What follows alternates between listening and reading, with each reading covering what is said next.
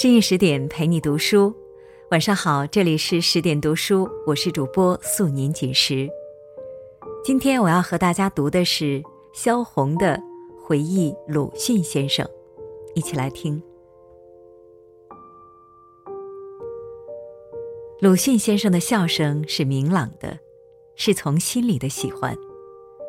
若有人说了什么可笑的话，鲁迅先生笑得连烟卷都拿不住了。常常是笑得咳嗽起来。鲁迅先生走路很清洁，尤其他人记得清楚的是，他刚抓起帽子来往头上一扣，同时左腿就伸出去了，仿佛不顾一切的走去。鲁迅先生不大注意人的衣裳，他说：“谁穿什么衣裳，我看不见的。”鲁迅先生生的病。刚好了一点，他坐在躺椅上抽着烟。那天我穿着新奇的大红上衣，很宽的袖子。鲁迅先生说：“这天气闷热起来，这就是梅雨天。”他把它装在象牙烟嘴上的香烟，又用手装得紧一点，往下又说了别的。许先生忙着家务。跑来跑去，也没有对我的衣裳加以鉴赏。于是我说：“周先生，我的衣裳漂亮不漂亮？”鲁迅先生从上往下看了一眼，不太漂亮。过了一会儿，又接着说：“你的裙子配的颜色不对，并不是红衣裳不好看，各种颜色都是好看的。红上衣要配红裙子。”不然就是黑裙子，咖啡色的就不行了。这两种颜色放在一起很浑浊。你没看到外国人在街上走的吗？绝没有下面穿一件绿裙子，上边穿一件紫上衣，也没有穿一件红裙子而后穿一件白上衣的。鲁迅先生就在躺椅上看着我。你这裙子是咖啡色的，还带格子。颜色浑浊的很，所以把红色衣裳也弄得不漂亮了。人瘦不要穿黑衣裳，人胖不要穿白衣裳。脚长的女人一定要穿黑鞋子，脚短就一定要穿白鞋子。方格子的衣裳胖人不能穿，但比横格子的还好。横格子的胖人穿上，就把胖人更往两边咧着，更横宽了。胖子要穿竖条子的，竖的把人显得长，横的把人显得宽。那天，鲁迅先生很有兴致，把我一双短筒靴子也略略批评一下，说我的短靴是军人穿的，因为靴子的前后都有一条线织的拉手。这拉手，据鲁迅先生说，是放在裤子下边的。我说。周先生，为什么那靴子我穿了多久了而不告诉我？怎么现在才想起来呢？现在我不是不穿了吗？我穿的这不是另外的鞋吗？你不穿我才说的，你穿的时候我一说你该不穿了。那天下午要赴一个宴会去，我要许先生给我找一点布条或绸条束一束头发。许先生拿了来米色的、绿色的，还有桃红色的。经我和许先生共同选定的是米色的。为着取美，把那桃红色的许先生举起来放在我的头发上，并且许先生很开心的说着：“好看吧？多漂亮！”我也非常得意，很规矩又很顽皮的等着鲁迅先生往这边看我们。鲁迅先生这一看，脸是严肃的，他的眼皮往下一放，向着我们这边看着。不要那样装饰他。许先生有点窘了，我也安静下来。许先生在北平教书时从不发脾气，但常常好用这种眼光看人。许先生常跟我讲，他在女师大读书时。周先生在课堂上一生气，就用眼睛往下一掠，看着他们。这种眼光是鲁迅先生在记范爱农先生的文字曾自己述说的，而谁曾接触过这种眼光的人，就会感到一个时代的前置者的催逼。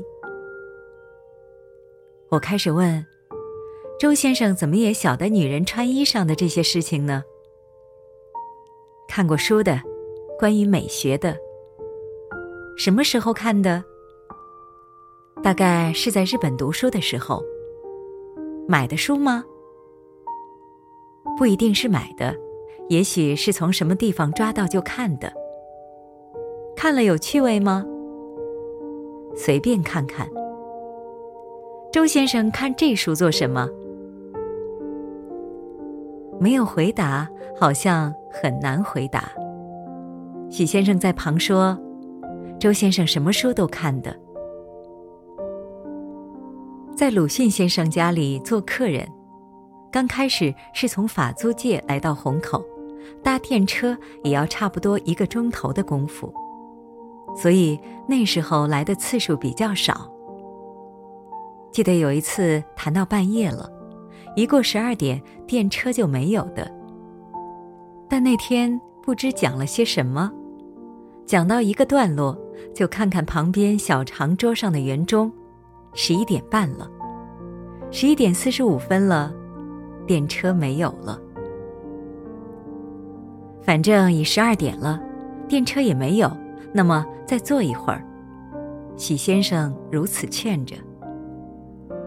鲁迅先生好像听了所讲的什么，引起了幻想，安顿的举着象牙烟嘴，在沉思着。一点钟以后。送我出来的是许先生。外面下着蒙蒙的小雨，弄堂里灯光全部灭掉了。鲁迅先生嘱咐许先生一定让坐小汽车回去，并且一定嘱咐许先生付钱。以后也住到北四川路来，就每夜饭后必到大陆新村来了。刮风的天。下雨的天几乎没有间断的时候。鲁迅先生很喜欢北方饭，还喜欢吃油炸的东西，喜欢吃硬的东西。就是后来生病的时候，也不大吃牛奶。鸡汤端到旁边，用调羹舀了一两下，就算了事。有一天约好我去包饺子吃，那还是住在法租界。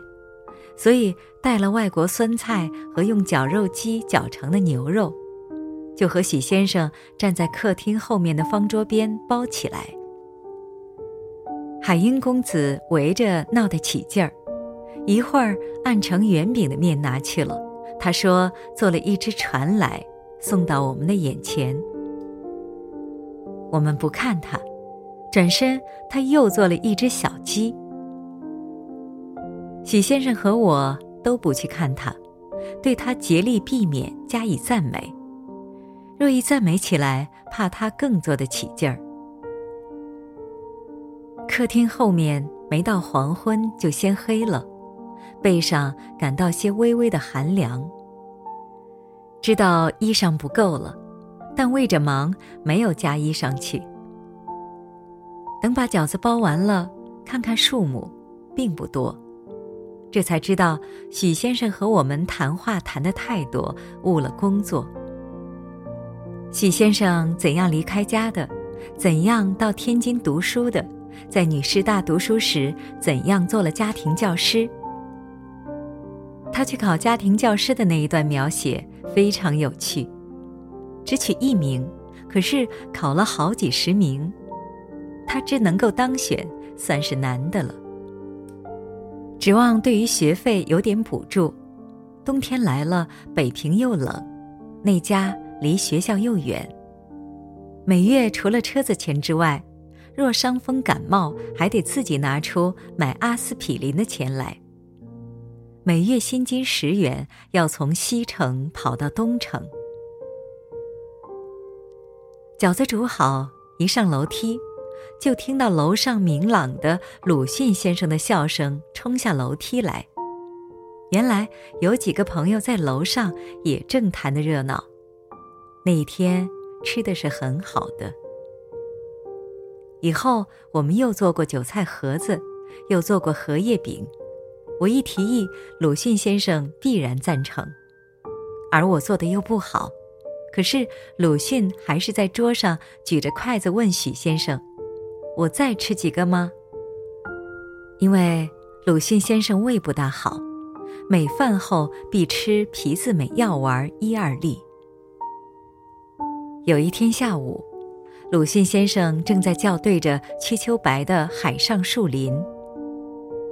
我一走进卧室去，从那圆转椅上，鲁迅先生转过来了，向着我还微微站起了一点。好久不见，好久不见，一边说着，一边向我点头。刚刚我不是来过了吗？怎么会好久不见？就是上午我来的那次，周先生忘记了。可是我也每天来呀，怎么都忘记了吗？周先生转身坐在躺椅上，才自己笑起来。他是在开着玩笑。梅雨季很少有晴天。一天上午，刚一放晴，我高兴极了，就跑到鲁迅先生家去了。跑得上楼还喘着，鲁迅先生说：“来啦。”我说：“来了。”我喘着，连茶也喝不下。鲁迅先生就问我：“有什么事吗？”我说：“天晴了，太阳出来了。”许先生和鲁迅先生都笑着，一种对于冲破忧郁心境的展然的会心的笑。海英一看到我，非拉我到院子里和他一道玩不可，拉我的头发或拉我的衣裳。为什么他不拉别人呢？据周先生说，他看你梳着辫子和他差不多，别人在他眼里都是大人，就看你小。许先生问着海英：“你为什么喜欢他呢？不喜欢别人？”他有小辫子。说着，就来拉我的头发。鲁迅先生家生客人很少，几乎没有，尤其是住在他家里的人更没有。一个礼拜六的晚上，在二楼上鲁迅先生的卧室里摆好了晚饭，围着桌子坐满了人。每逢礼拜六晚上都是这样的。周建人先生带着全家来拜访的，在桌子边坐着一个很瘦的、很高的、穿着中国小背心的人。鲁迅先生介绍说，这是位同乡，是商人。初看似乎对的，穿着中国裤子，头发剃得很短。当吃饭时，他还让别人酒。也给我倒一盅，态度很活泼，不大像个商人。等吃完了饭，又谈到《伪自由书》及《二心集》。这个商人开明的很，在中国不常见，没有见过的就总不大放心。下一次是在楼下客厅后的方桌上吃晚饭，那天很阴，一阵阵的刮着热风。虽然黄昏了，客厅后还不昏黑。鲁迅先生是新剪的头发，还能记得桌上有一盘黄花鱼，大概是顺着鲁迅先生的口味，是油煎的。鲁迅先生面前摆着一碗酒，酒碗是扁扁的，好像是用作吃饭的饭碗。那位商人先生。也能喝酒，酒瓶就站在他的旁边。他说：“蒙古人什么样，苗人什么样。从西藏经过时，那西藏女人见了男人追她，她就如何如何。”这商人可真怪，怎么专门走地方而不做买卖？并且鲁迅先生的书他也全读过，一开口这个，一开口那个，并且海英叫他某先生。我一听那“某”字，就明白他是谁了。某先生常常回来的很迟，从鲁迅先生家里出来，在弄堂里遇到了几次。有一天晚上，某先生从三楼下来，手里提着小箱子，身上穿着长袍子，站在鲁迅先生的面前。他说他要搬了，他告辞了。许先生送他下楼去了。这时候，周先生在地板上绕了两个圈子，问我说：“你看他到底是商人吗？”“是的。”我说。鲁迅先生很有意思的在地板上走几步，而后向我说：“他是贩卖私货的商人，是贩卖精神上的。”某先生走过两万五千里回来的。青年人写信写得太草率，鲁迅先生是深恶痛绝之的。字不一定要写得好，但必须得使人一看了就认识。年轻人现在都太忙了，他自己赶快胡乱写完了了事，别人看了三遍五遍看不明白，这费了不少功夫。他不管，反正这费了功夫不是他的，这存心是不太好的。但他还是展读着每封由不同角落里投来的青年的信，眼睛不济时便戴起眼镜来看，常常看到夜里很深的时光。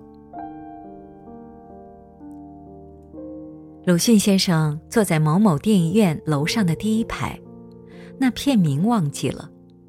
新闻片是苏联纪念五一节的红场。这个我怕看不到的，你们将来可以看得到。鲁迅先生向我们周围的人说：“科勒惠芝的画，鲁迅先生最佩服，同时也很佩服他的做人。科勒惠芝受希特拉的压迫。”不准他做教授，不准他画画。鲁迅先生常讲到他。史莫特列，鲁迅先生也讲到，她是美国女子，帮助印度运动，现在又在援助中国。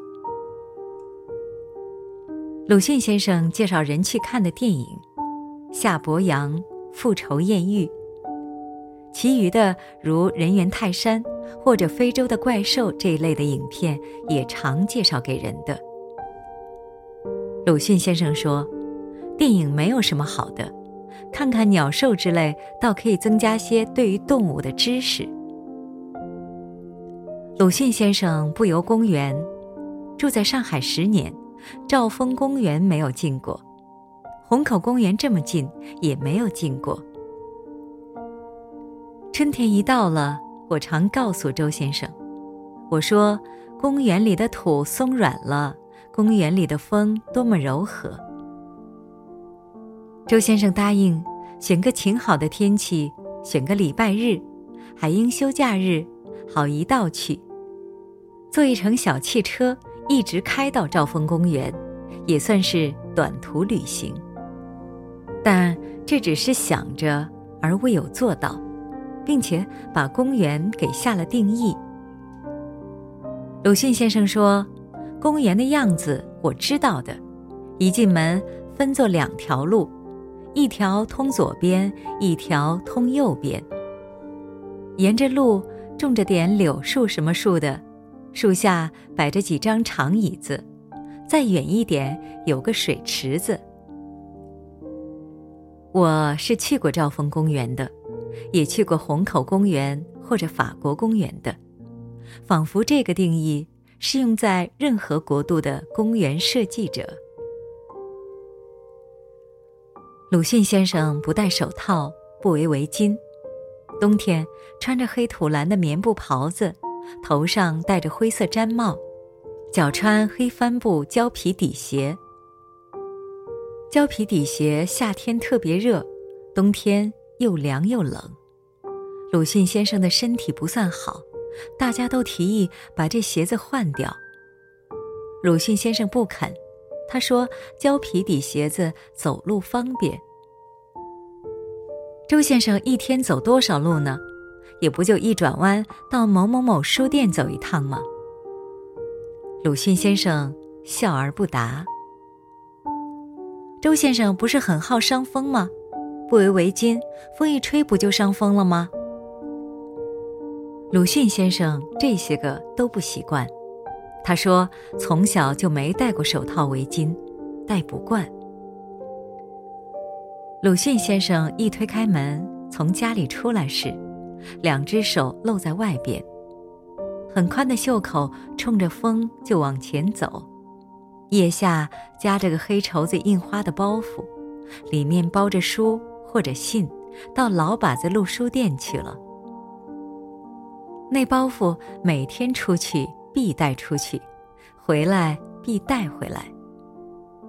出去时带着给青年们的信，回来又从书店带来新的信和青年请鲁迅先生看的稿子。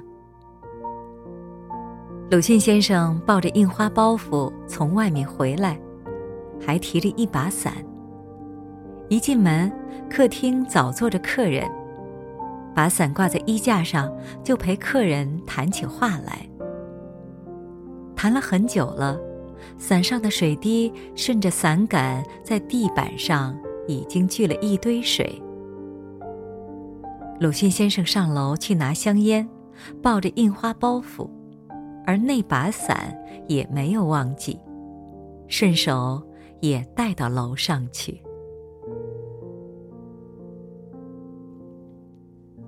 好啦，这篇文章就和大家读到这里。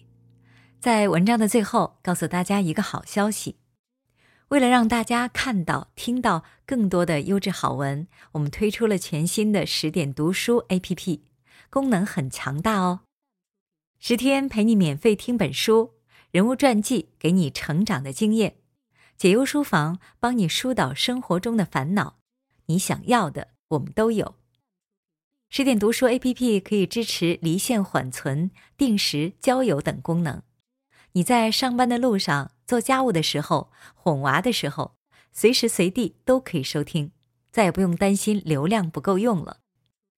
在这里呢，你们还可以分享自己的感悟。与志同道合的人互加好友，互相交流彼此的读书心得。那么，快去手机里的应用商店搜索下载十点读书 APP，让我们一起在阅读里遇见更好的自己。我是主播素年锦时，感谢您收听今晚的节目。好了，我们下次再会。